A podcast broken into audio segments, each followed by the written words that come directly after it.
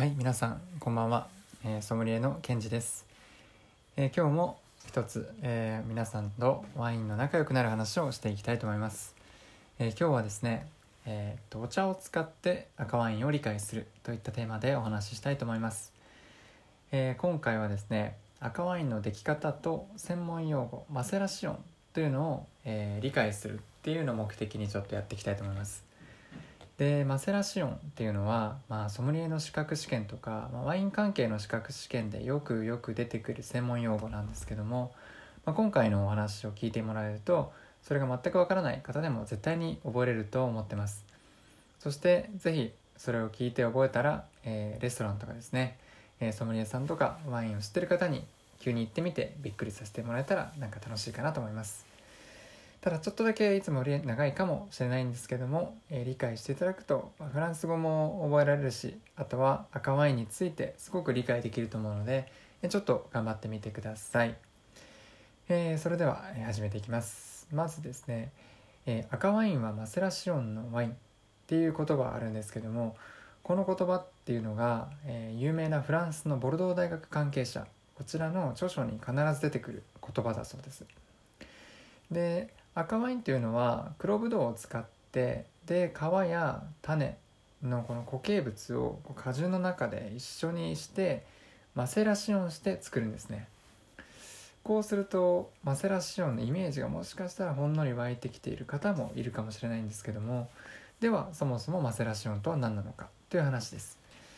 でこれはフランス語になります、えーちなみに私はフランスに1年住んでたことがあったんですけどもそれを話すとみんなにフランス語を話してすごいって言ってもらえるんですけども、えーここだけの話もう全てほとんど忘れちゃってます。はいすいません、え戻ります。えーっとですねマセラシオン、え戻るんですけどもマセラシオンはフランス語で意味として、え苦行こう苦しい行いという行いですね。苦行と紳士。これはつける。あごめんなさい。浸すつけるという文字を書いて紳士。こちらの2つの意味があります。でえーっとそのワインのマセラシオンといった意味になると使い方になると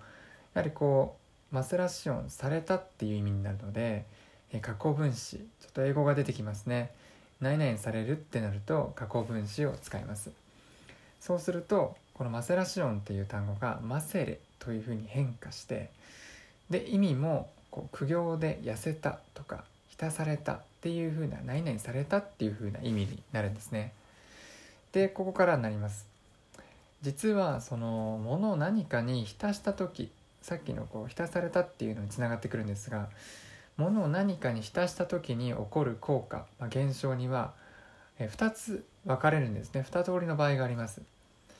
で1つ目というのがその効果というのが浸す方から起こる効果なのか。それとももう一つが浸されている方から起こる効果なのかというふうに分かれます、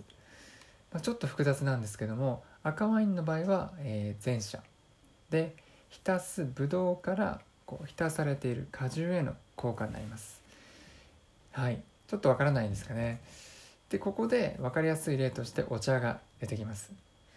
お茶というのはこう茶葉をお湯に入れますよね。で茶葉からこういろんな色とか香り味がこう染み出してまただのお湯だったのがお茶として成立するわけですね。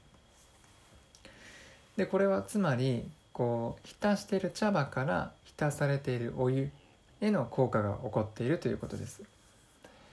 で、えーっと茶葉からお湯に浸されてこう成分が出てきて最終的にはこの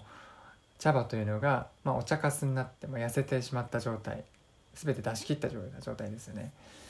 こうすると先ほどの、えーっと何々された、えーマセレというこう何でしょう何々されたっていう状態につながるのかなと思います。これがですねマセラシオンなんですね、えー理解できたでしょうか？でちなみに、えーっと今言ったのが先のパターンその浸すものから浸されているものへの効果なんですがじゃあ逆の場合その浸すものが浸されている方から受けるっていう効果はじゃあどういうのかっっていうのに行くんですけどこれはですね非常に分かりやすい例があってぬか漬けのパターンですね、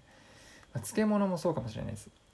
でこれは浸す野菜まあ、普通の何も変哲もない野菜がその浸されているぬかに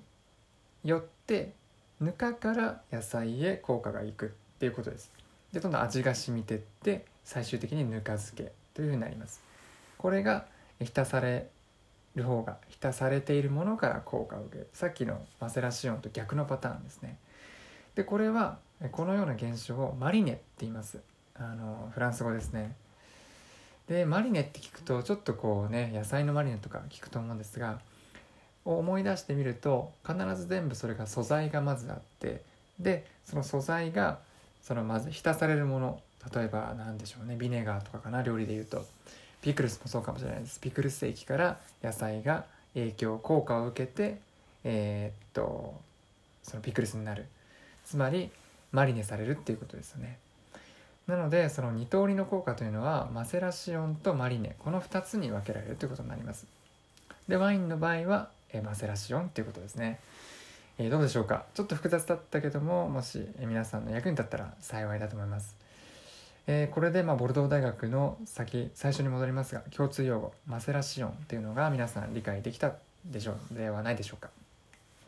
ついでにマリネというフランス語の意味も覚えてくれたのかなと思ってます。